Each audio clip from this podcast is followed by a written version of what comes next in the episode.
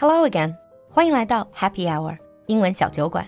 关注公众号“露露的英文小酒馆”，加入我们的酒馆社群，邂逅更精彩、更广阔的世界。Hi again and welcome back to Lulu's TV Picks。欢迎你又回到新一期的璐璐荐剧。The TV show I'm going to recommend today is very different from many of the TV shows I've recommended before on many levels. It is a show that I recently got into and binge watched. It's one of those shows that if you can get into it, you're gonna absolutely love it. But if you can't, you might find it quite strange. So the show I'm gonna recommend today is called Derry Girls. 德里女孩.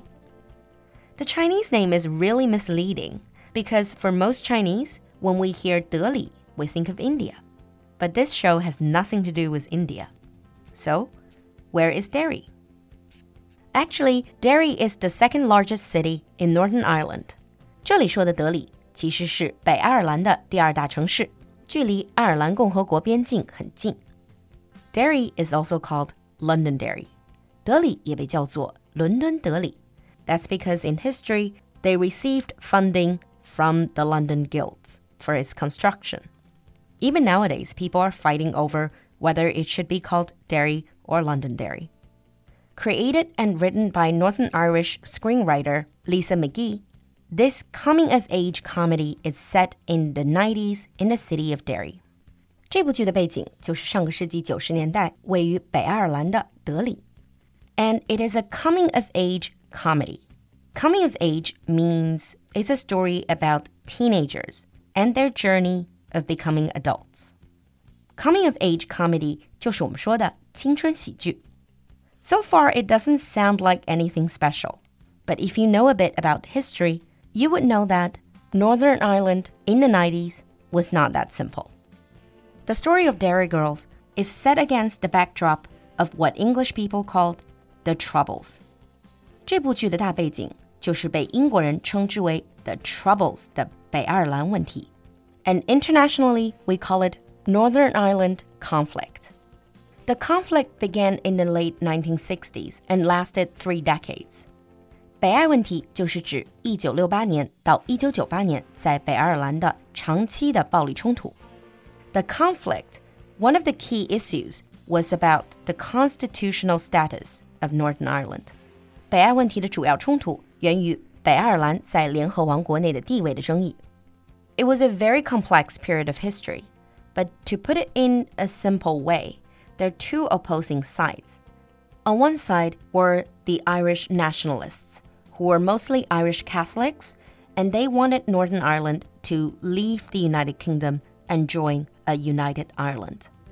冲突的一方是北爱尔兰的民族主义者，主要是天主教徒，他们是支持北爱脱离英国，加入爱尔兰，成立一个全爱尔兰的爱尔兰共和国。The other side were the Unionists. They were mostly Ulster Protestants, and they wanted Northern Ireland to remain within the United Kingdom. 而冲突的另一方则是联合主义者，主要是新教徒，他们希望北爱不要脱离英国。And the 30 years of conflicts cost the life of over 3,500 people, and 52% of them were civilians. 在长达三十年的冲突中，有超过三千五百人丧生，其中超过半数都是平民。 the conflict is usually deemed to have ended with the Good Friday Agreement of 1998. 北爱的暴力冲突在由英国和爱尔兰政府于1998年4月10日签订北爱和平协议后终止。So the show is set in the days right before the peace agreement.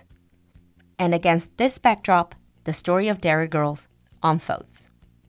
After hearing all this about serious history, you might think this show is perhaps very political. Well, actually, the show merely uses the historical events as a background, and it just focuses on the day to day adventures of these five teenage friends. You got Erin, who's really into literature, she's really dramatic, ambitious, but sometimes full of herself. And then there is her cousin Orla, who always talks like she's from another planet. She's absolutely adorable she doesn't care about how other people see her. Their friends Claire, who's terrified about breaking any rules. And then Michelle, who is a typical teenage bad girl who can't stop cursing, talking about boys, sex, and drinking. And then there is Michelle's English cousin, James. Even though James is a guy, but because he's always hanging out with these girls, they treat him like an honorary Derry girl. The other group members constantly make fun of James for being English. They all went to a Catholic high school. And despite the quite dangerous background of the story, these teenagers they're more focused on their own life and they talk about the typical teen topics like music, movies, who's being popular, boys and girls, how to deal with parents, teachers, just like any other teenagers. Derry Girls is very well received. On Rotten Tomatoes, the two series of the show both scored over 95% rating with both critics and audience. 德里女孩在各大榜单上的评分都很高，比如在 Rotten Tomatoes 上面，两季都是获得了来自影评人和观众的95分以上的高分。IMDb rated it 8.4 out of 10. Even on the quite critical 豆瓣, the show scored 8.2 for the first season and 9.1 for the second. But what's so special about the show? If it's just another teen comedy, why is it so well liked? Personally, I'm quite surprised that I like the show so much, considering the fact that I never watch shows of this genre. 其实我个人是一个从来不看青春剧的人，但却很意外的非常喜欢这部剧。Well, first of all, there is the accent. 这部剧给你的第一印象肯定是非常上头的北爱尔兰口音。Here's a sample of it. But the thing is, life isn't fair. You see, injustice is something I've become accustomed to. I am, after all, a child of the crossfire, surrounded by conflict. But I choose to rise above it. The path to peace is paved with tolerance and understanding. Violence is never the answer. So, what do you think? It is a very sing songy accent, and the intonation goes up a lot. 听起来就是一个很欢乐的口音。But I warn you, for the first timers, if you have never encountered this accent before, it will take you some time to get used to it. So I guess for a lot of people, this is an interesting cultural journey to learn more about the Northern Irish accent and slang. 这部剧里满满都是北爱的俚语. For example, cracker means great or wonderful. For example, you can say that movie was cracker. And you will notice that they also roll their tongue for the R sound, not just Americans. 很多小伙伴会用卷不卷舌来分辨英式英语和美式英语。其实，在北爱的口音里，R sound 也是卷舌的。Or things like catch yourself on or wise up both mean don't be stupid. And the quintessential word we, W E E, which means small and they use it a lot. Apart from the attraction of the accent, the show is just outright ridiculously laugh out loud funny and is really quick witted. I especially like Sister Michael. 我在剧里特别喜欢的一个角色，就是他们去的天主教学校的校长 Sister Michael Michael 修女。她那种丧丧的冷嘲热讽，简直是长在了我的笑点上。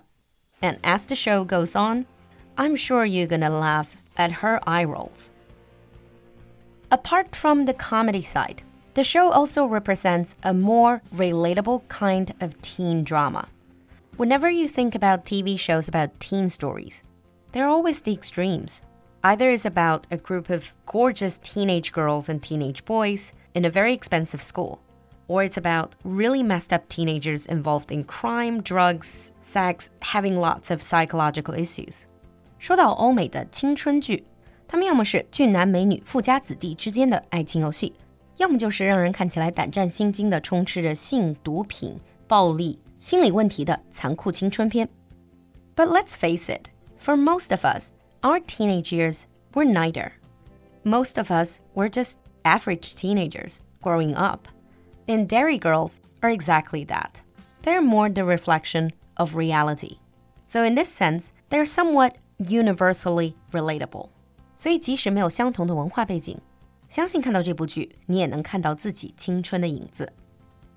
on top of that, the show has its own depth in how it shows the historical backgrounds. In the show, you would see scenes with armed soldiers searching their school bus, bomb threats, news reports about violent conflicts. But for this group of girls who grew up in Derry, they were so used to these. For them, these things are just everyday happenings. They're not even as serious as missing a concert. So it really offers us a glimpse into the lives of an average teenager growing up against that backdrop. 从这部剧的点点滴滴， 其实你能看到不少当时的历史背景，能看见兰亭校车荷枪实弹上车搜查的士兵，能看见电视里的恐袭狱警，能看见两个派系之间真实的冲突。但是所有这些都被淡化成背景。By presenting it this way, the series is trying to show how the young people of Derry at the time became so used to the surrounding violence that they no longer even get nervous about it. Kind of a sad fact in itself. But it's this balancing the comedy with sincerity that makes the show really stand out. So, why would I recommend the show? Well, first of all, it's a good laugh with dynamic characters.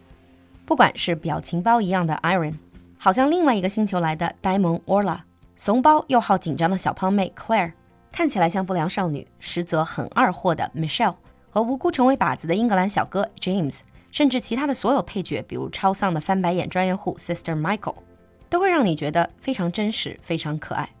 It also shows another dialect and accent specimen. If you're a language learner, it's always a good practice if you get to listen to new accent and try to understand them.